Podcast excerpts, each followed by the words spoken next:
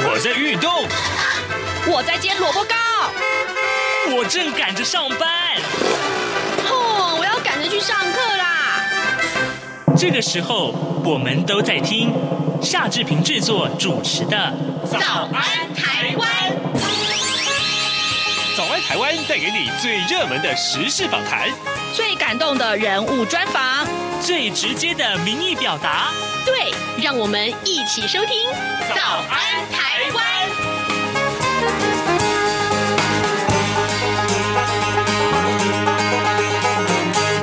早安，台湾！我是夏志平。今天是二零二二年的一月十三号，星期四。今天早安台湾节目，礼拜四我们要进行的，当然就是刘碧荣时间这个单元了。待会呢，我们会为您连线访问东吴大学政治系刘碧荣教授，请刘老师为我们解析过去这七天以来比较重要的新闻外电。好，今天呢，我们所锁定的应该就是哈萨克，还有就是呃中国连串的外交出击以及缅电的情势，在跟刘老师连线之前，志平有一点点时间跟大家说一说各平面媒体上面重要的新闻啊。我们看到今天的《联合报》，还有呃，就是呃，《中国时报》都把疫情放在头版头条，而呃，至少《自由时报》的这个头版头，呃，应该后来在旁边也有挖版啊。就是为什么呢？因为昨天有晚上啊，有新的疫情，我们就来看看《联合报》的内文。台湾呢，昨天新增加了一百零六例的确诊病例，分别是十四例的本土个案，还有就是九十二例的境外移入案例。那么确诊人数呢，创下了近半年来的新高纪录。指挥中心昨天下午公布了联邦银行啊，呃，这个呃中立健行分行的三例新增本土个案。那么深夜呢，又公布了九个个案。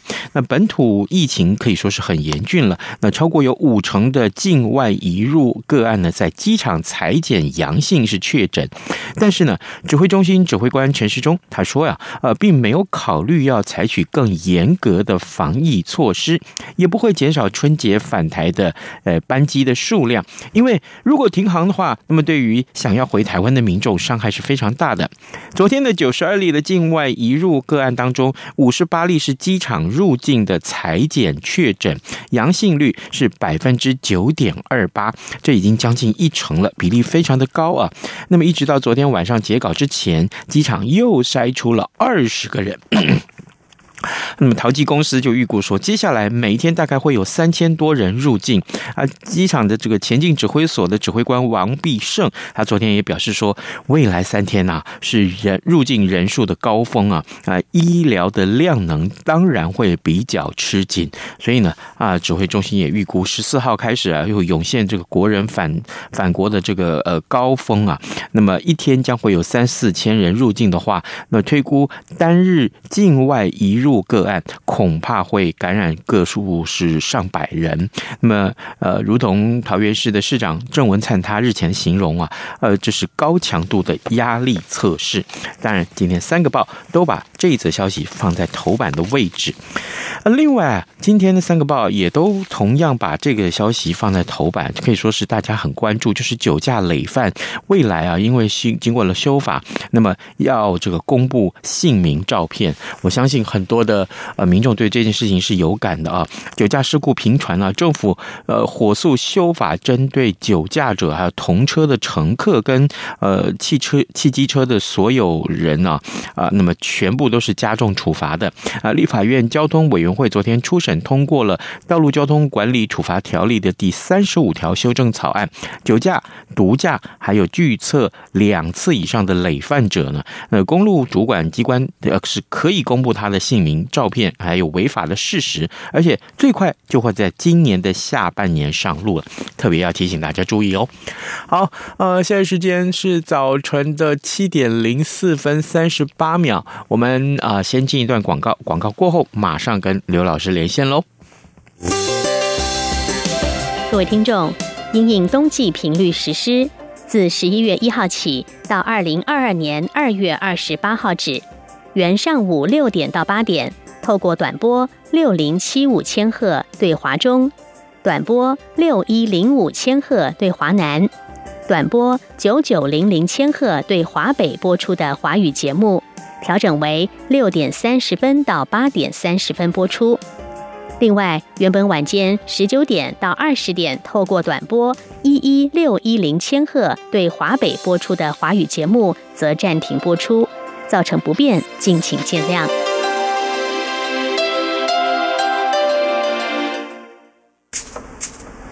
早安，台湾，你正吃着什么样的早餐？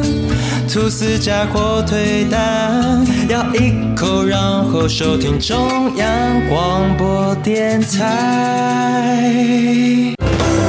早安，台湾，刘碧荣时间。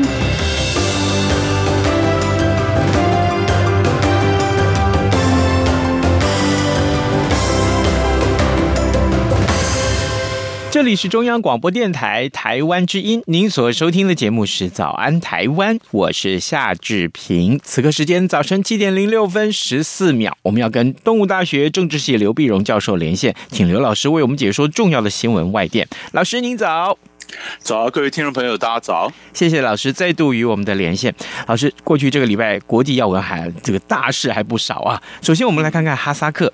呃，哈萨克在它的西部有一些生产石油的城市发生了抗争。老师，我们首先请教您，为什么我们要来关注哈萨克的情势？它的重要性是什么呢？对，因为哈萨克呢，它呃地理位置非常重要，而且它是。还它是这个中亚，这呃联联系亚洲到中东的一个关键的位置啊。嗯，它的它的呃面积呢非常大，是世界上第七大的这个呃陆锁国哈。呃，尤其是中亚地区最大的而且最富有的国家，矿产丰富，盛产石油。嗯，所以所以在这里哈萨克呃这一动乱的话，不管是中国大陆啦、美国啦、俄罗斯啦、土耳其啦，所有相关的国家都表示非常关切。啊，而且他那一动乱的话，整个中亚整个就乱掉了，所以这就是为什么，呃，我们平常觉得，哎，哈萨克应该很稳的，哎，怎么忽然发生这个事情啊？嗯，呃，让大家感到感到蛮震惊的。呀，是哦，它的重要性是如此。嗯，可是，呃，这些生产石油的这个城市发生了抗争了。我我大概读过去读过一些呃这个新闻，它也也曾经有发生一些抗争，可是这次好像特别严重啊？为什么呢？是。嗯，是更有更有意思是，这很有很多个原因呐。嗯，呃，我我们先看呃，目前我们看到的表面上的原因啊。嗯，那第一个原因当然是它的它的这个天然气的价格暴飙涨嘛啊，飙涨。你说你看它以天气冷了，然后天然气价格政府取消补贴飙涨。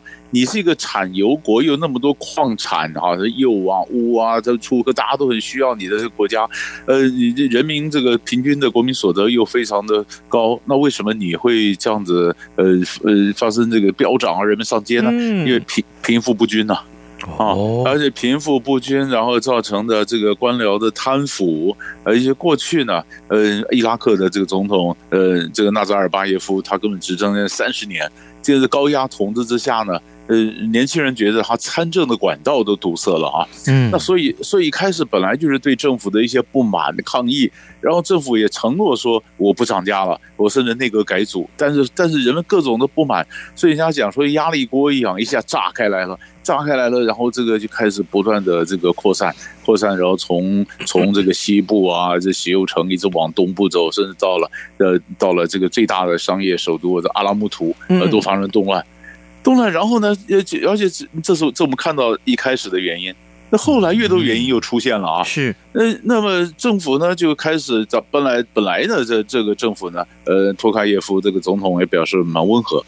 哎，但是后来开始非常强硬，但是他后来又有一些情报显示，好像有外国势力介入，嗯啊，有外国势力介入。他也讲说，阿拉木图那边遭受了起码六次的恐攻，有一大堆人在国外受了训练的人进来攻击，差不多超过两万多人，而这些人的瞬间，呃，哈萨克的话都不会讲啊，呃，人家进来，进来，然后又有又有一些说法。说其实啊，还有些政府的像像像这个一些呃政府官员呢，像这前国安会呃委员会主席的马西莫夫以及一些重要的官员被捕，因为这根本涉及一个流产政变。啊，呃，那所以他是呃美国或者西方发动的呃颜色革命呢，或者内部大家派系之间互相攻击的流产政变呢？啊，他一或者说，也许这些因素本来都有，但是就借着这次呃这个天然气价格飙涨的时候，一下子整个借力使力，所以就从呃和平的示威，然后慢慢变成武力暴力的一个恐攻，嗯，然后这整整个事情就就有点，所以才赶快宣，所以总统才宣布国家进入紧急状态，授权这个军警啊，那么可以开枪。啊，那么那这个事情就就就严重了，那么有将近好几千人被逮捕。呃，就所以这这这个事情才为了一个多礼拜以来变得这么严重，嗯、那么出乎大家想象。是老师，我们过去对哈萨克的关注比较少啊，所以呃，可不可以也请教老师？那跟哈萨克呃比较交情要好的一些其他的周边国家是哪些？还有过去我们提到，就像中东了也好，中亚也好，其实有很多的国家，它背后都有一些呃呃，就是邦交比较好的一些大国去支撑它。那现在它跟哪些国家？比较要好呢？对对，这个就哈萨克呢，你这样讲起来就是很很有意思，因为它的外交非常的灵活啊。我们首先首先晓得哈萨克呢，它是呃这个呃前苏联的加盟共和国嘛，对，所以也所以你看他的他他现在的总统托卡耶夫以前也是莫斯科的外交官呢啊，那这个呃这个纳扎尔巴耶夫就是他插的前面的这个大佬。他根本就是以前也是苏联的一个高官，所以跟普京啊什么关系都非常好嘛。所以他呃，苏联瓦解之后呢，所以哈萨克也是呃集体安全条约组织的成员。啊，那就是就是就是呃这个俄罗斯他的中亚的这些前的这些国家，尤其跟他交情特别铁的，比如说你说像这呃哈萨克之外，像白俄罗斯啊，嗯。啊，那根本都认为他的传统的势力范围嘛啊，这是他跟俄罗斯关系好。第二呢，他但是但是纳扎尔巴耶夫执政的时候，他也想走外交上的独立路线呐。嗯，他也跟中国大陆关系也好啊。哦啊，嗯，那中国大陆就如果这个听众朋友如果还记得的话，二零一三年当时习近平宣布“一带一路”的时候，就是在上海合作组织会议在在哈萨克举行的时候，他宣布的。嗯，他选择在哈萨克宣布“呃一带一路”，因为丝路一定要走哈萨克这边过去嘛。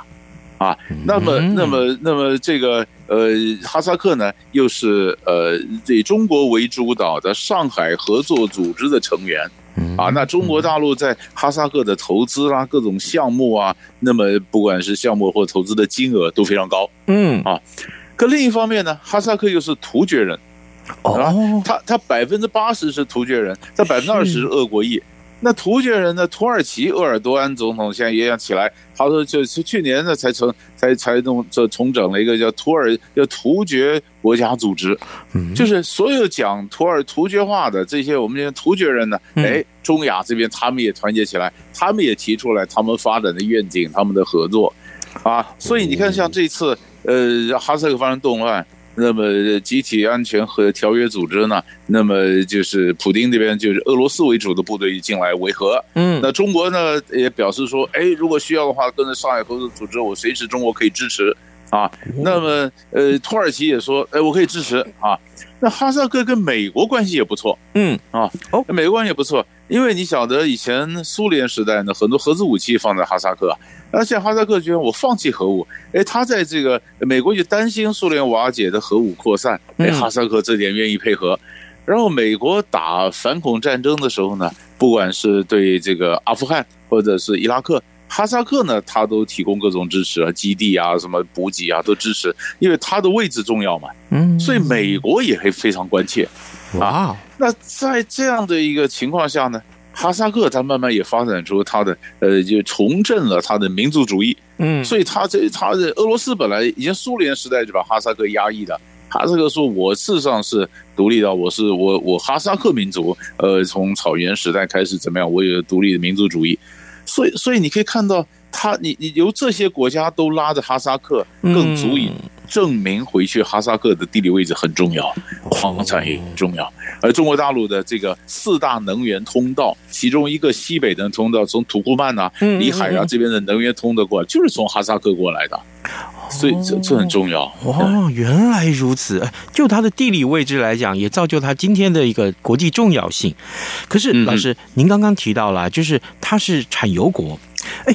一提到产油，它跟嗯，那中东有很多产油国，那这些个产油国家互相有什么样的连结呢？对，所以它这个产油呢，你说有我们我们晓得，嗯。呃，里海里海里面很多油油管嘛，哈，对，呃，你你不管是往西走，从土耳其这边出来，或者往东土库曼到中国，哈，嗯嗯嗯，那哈那是哈萨克这个如果发生动乱，那当然中国大陆当然除了表示关切以外，呃，影响的一带一路沿线的发展。那中国大陆也紧张，说万一真的有有有什么问题的话呢？嗯啊，呃，这个这个产有什么？所以所以你可以看到这个礼拜，那么中国大陆又把这个海湾国家的组织的四四个国家，他六个国家嘛，他就邀请了四个国家的外长，嗯啊，这四四个国家外长呢，那么就到到了这个呃中国来开会啊啊，那么海湾国家呢，你可以看到，呃不，你你你说你说这个呃沙特呢，沙乌地阿拉伯呢，科威特、阿曼、巴林。还有呢，就是海湾合作理事会的这个秘书长，呃，都找来开会。嗯，开会。那么这海湾国家呢，这这中国大陆就很有意思。你把这些找来开会，那这些一直考虑油嘛，一直考虑区域情势，是吧？嗯。那可是这些国家呢，它是逊尼派，那他的对头是伊朗，伊朗是海呃波斯湾或者海湾的另外一边，这是什叶派。那么，所以你把阿拉伯人逊尼派找来以后呢，哎。中国大陆又宣布说，伊朗的外长就波斯人的什叶派的波斯人，哎，也要稍晚也要到中国来访问。哦。啊，那就是两边嘛，两边表示，哎，一则一则当然现在这个时候，呃，最关心的就趁机就就讨论哈萨克的情势啊，能源的供给啊，另一方面中东呢，那么中国也是一个两手策略维持平衡，这样可以增加它的外交杠杆，所以说外交活动啊，或者国际上的各种台面上台面下的这种关切。嗯呃，这这非常的活跃的。哦，原来就是哎，经过老师的解说，我们还真的是过去也许我们常常忽略了哈萨克，但是原来它的地理位置的重要，还有它的产油国的这个关系，所以呢，呃，其实各国也都想拉拢它。呃，当然，呃，一旦发生了这个呃抗呃暴动事件的时候，我们大家就会特别关注它。各位听众，今天早上志平为您连线访问的是东吴大学政治系刘碧荣教授，我们请刘老师在节目中先为大家解说了有关于。哈萨克的形势啊，那么哈萨克的形势，其实我们看来，呃，也也是牵一发动全身了。呃，老师，您刚刚提到了那个呃，中国大陆在在在这个地方，呃，这中亚这个地方，其实很重要的一个两手策略，呃，大家都要呃一一努力去经营。可是，呃。过去啊，呃，中国大陆在非洲的经营，老师你也常常跟我们分享，呃，他在这个非洲的经营是是既深且久且远了。嗯，接下来，呃，一开年听说这个中国大陆跟非洲也有很多重要的会议，呃，这是怎么样一个内容？呃，对，因为我们有想，这开年以来呀，中国大陆它这个传统上，它的呃外长啊或者它重要的高官啊出访，那么都是到非洲，三十几年来的传统啊。那那延续这个传统呢，所以今年就上礼拜就我看一月四号到一月七号，王毅啊就到了东非，嗯，啊到了东非，到了呃厄立垂亚啦、肯亚啦、葛摩三国，三国呢当然他当然也谈到这个呃这三国的关系什么，那其实大家都很担心一件事情，就是呃那么东非东非那边你晓得中国大陆在吉布地它有它有基地嘛啊，第一个海外的基地，那也在东非，就是叫非洲之角。啊，就是在这红海啊这边这个非洲之角这块地方，那这块地方呢，呃，那么所以那中国的王毅王毅也宣布啊，那么一月六号宣布，他将中国将任命一个非洲之角特使，啊，呃，那么就是哎，我就是不是我蜻蜓点水了，呃，非洲之角特使，呃，来来来这周旋来谈的非洲的这问题啊，哎，可是也就在这个同一天呢，美国的非洲之角特使呢也到了索马利亚，哦啊。也到索马利亚，索马里亚这边当然有反恐啦，也有内战的很多事情动荡不安。也到了，也到了索马利亚，也到索马利亚，就表示大家现在都觉得非洲很重要。那就是这样的，关于那么那么，而且更有意思的是，然后王毅他回程的时候呢，他从非洲回来以后，哎，这一摆就到到了这个马尔蒂夫，到斯里兰卡，嗯啊，到斯里兰卡。那小马尔蒂夫、斯里兰卡呢，这里面两个重要性，第一个呢，这是被认为是呃印度的势力范围。啊，那那你这回来印度势力范围，哎，那在印度上很关切啊，啊，你现在的欺门踏户到我们家门口了啊。可是第二呢，本来这中国呢跟这个呃这个国家关系就不错，嗯，关系不错呢，呃，那大家最常讲的就是中国大陆“一带一路”这出去，常常你帮人家国家做基础建设，结果人家还不起钱。啊，然后那你说，那你拿这个港口的经营权，或者拿原物料来抵债，嗯，所以这就是西方最常批评中国的，就叫做这个这个债务陷阱嘛，是。啊，让你掉进债务陷阱。那么，那么其中呢，呃，斯里兰卡就是一个典型啊。斯里兰卡的这汉班托塔港，那中国他妈盖了港以后，那那没办法还呢啊，让你经营九十九年啊，那啊，嗯，那汉班托汉班托塔港这出来，那当然这人家最常引用的就是这个例子。好了，那现在现在呢，王毅又回来，王毅在一路在非洲啊什么的不断的解释，这中国不是呃用债务陷阱。好，那事实上，事实上，非洲国家有他们的想法。你们老是觉得我们跟中国依赖太多，掉入债务陷阱。那你们给钱呢？啊，你们又不给钱，那中国给钱啊？你在那边吵什么？那可是他们自己心里也担心，有没有担心？也有担心。这王毅到斯里兰卡，有斯里兰卡政府就说，那这个还债的时间是不是要重谈一下？啊，沿途几个国家都说，那王毅不断，因为你中国外长不断的讲说，我不是呃债务陷阱，那那些欠债的国家就这样说，那是不是我们要重谈一下？要不然你这个压力太大，是吧？所以对中国来讲，这也是一个负担，他要怎么去？怎么去建立他的形象？而怎么样，他的钱的问题要不回来，要不回来？所以这也是一个可以观察的一个面向。嗯，有意思，非常有意思啊！好，老师，我们呃最后要请教老师这个话题，缅甸。我们有一段时间没有来谈缅甸了啊！哎，最近那个呃翁山书记啊，就是缅甸的前这位呃很重要的这个呃总理，那他他他这个又被判刑了，呃，还是还是过去这个罪名的相关类似的一。系列的罪名，老师，我想请教你，我们要从这上面看到什么重点？对，基本上呢，那个缅甸事情当然不纯是看翁山书记而已了哈。嗯嗯，翁山翁山书记当然你说他又被判刑，他又被判四年，那四年就是就是你你你你礼拜一时候被判，那非法拥有 walkie talkie 啊，啊一些违违反这个呃 COVID nineteen 的防疫的规定啊等等啊。那那去年十二月已经被判了四年，然后政府又。呃，很宽宏大量的减刑了一半啊，那现在今年又四年，因为他一个个罪名，一个个切腊肠一样慢慢切出来，切出来，嗯，那到时候会怎么样不晓得。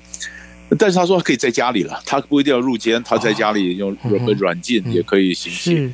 但是但是重要的是，上个礼拜五啊，这个洪森呢，就柬埔寨总理洪森到了缅甸啊。那柬埔寨是东协国家，就大陆说东盟嘛，哈，在东协国家的轮值主席国，那今年二月二零二二年他当轮主席，那他去年呢？去年这个东协呃开外长会议的时候呢，就一致通过，就是让缅甸你外长不能来，因为我们东协去年关于缅甸的政变呢，我们提出来很多的共识啊，嗯，包括你要让缅甸的特使呃东协特使进入缅甸啊，会谈或者朝野双方都会谈的什么，你们都没有答应到。所以去年的时候，东协外长会议呢，就要求缅甸你不能派呃或者高峰会议你不能不能有官员参加，有非非政治任命的人才能来，就缅甸就缺席了嘛。是。那今年洪森呢，这个上来以后，他说：“哎，这个僵局不行，我得想办法自己自己来解决这僵局哈。”所以他就跑去缅甸。跟他跑去缅甸，结果见了缅缅缅昂莱将军，见的还不错。可是呢，他就说我不见翁山书记啊。然后呃，没见翁山书记，他的缅昂来跟他谈说，缅甸不是好多少数民族嘛？那我们少数民族的这个停火协议会持续，那么推动和平进程啊？怎么样？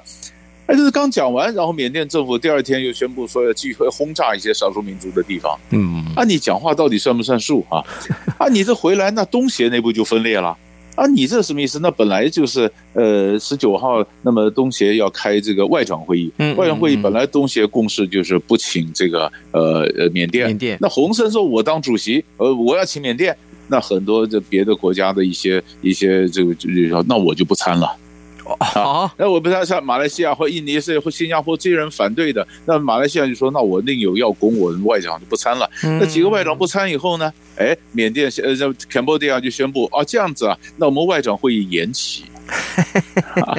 延期，人家有很多人不能参与，就延期。好了，那就说你的外长会议延期，那当然就是要争取更多的时间在各国之间沟通嘛。嗯啊，那那到底缅甸怎么办呢？是不是媒体的报道说，中国大陆是支持缅甸的做法，日呃呃呃支持这个 Cambodia 的做法。那么节目呃日本也支持，就是说你你你你还是要沟通。好了，不要孤立他。那好，那我你你现在去沟通沟通，但是人家不改。啊，答应的这翁山书记，你看你上礼拜五呃洪森才去，礼拜一的时候呃过两天又加重又判了四年，那你这个是打谁脸呢？这些这一路下来，怎么怎么解决？啊，怎么解决？所以洪森现在刚接任，他所以所以很多东南亚国家也批评洪森，嗯、你的叫做 cowboy diplomacy，说你是牛仔外交，你一个人在那边耍帅，但是内部没有共识。好，所以这就是他现在马上要解决的问题，怎么样形成共识？怎么样开了外长会议？然后缅甸的呃外长能不能来？啊，翁山书记最后被判多少？其实这是我们顺着一路看下去的脉络。嗯、是好，这个可见可见，米昂莱一点一点想解决的意思都没有。对啊，对 啊。好，呃，各位听众，今天早上志平为您连线访问的是东吴大学政治系刘碧荣教授。我们请刘老师，非常非常棒哦。就是我们每次老师都是用深入浅出的方式跟大家解说非常复杂的国际要闻。我们也谢谢老师今天跟我们的分享，谢谢您，老师。谢谢，谢谢，谢谢。从两岸、国际、历史、文化与财经等角度透视中国的《这样看中国》节目，每周一到周五晚间九点三十分到十点在中央广播电台播出。如果您对《这样看中国》节目有任何收听想法或意见，欢迎寄信到台北市北安路五十五号。也可以透过电子邮件的方式，节目有两个信箱：二零二零 at rti 点 org 点 tw，或是二零二零零二零三 news at gmail.com。再次谢谢听众朋友们的收听与支持，请持续锁定每周一到周五晚间九点三十分到十点播出的《这样看中国》节目。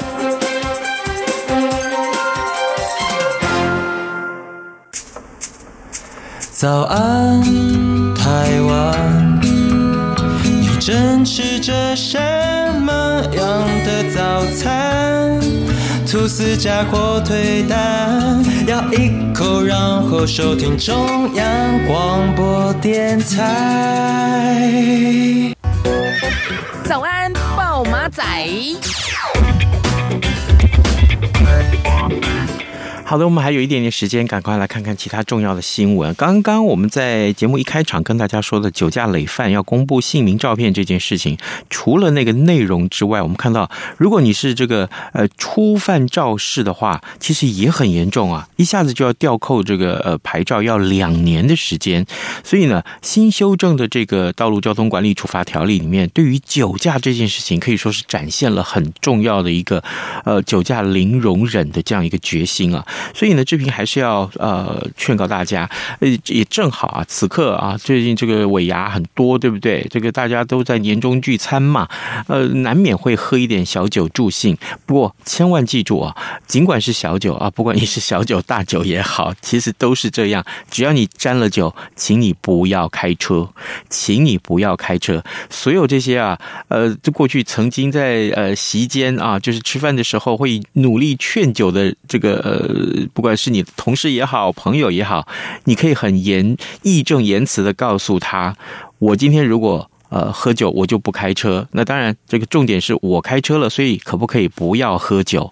好，这个呃，因为这个当然呃处罚是一回事，重点是如果你真的酒驾，然后又肇事了，对于伤害来说是很大的，可能至少有两个家庭会因此破碎。对不对？你自己的，还有这受害者的，所以我们还是特别要强调你，呃，千万不要酒驾又开车，呃，千万不要酒驾啊，就是喝了酒就不要开车了。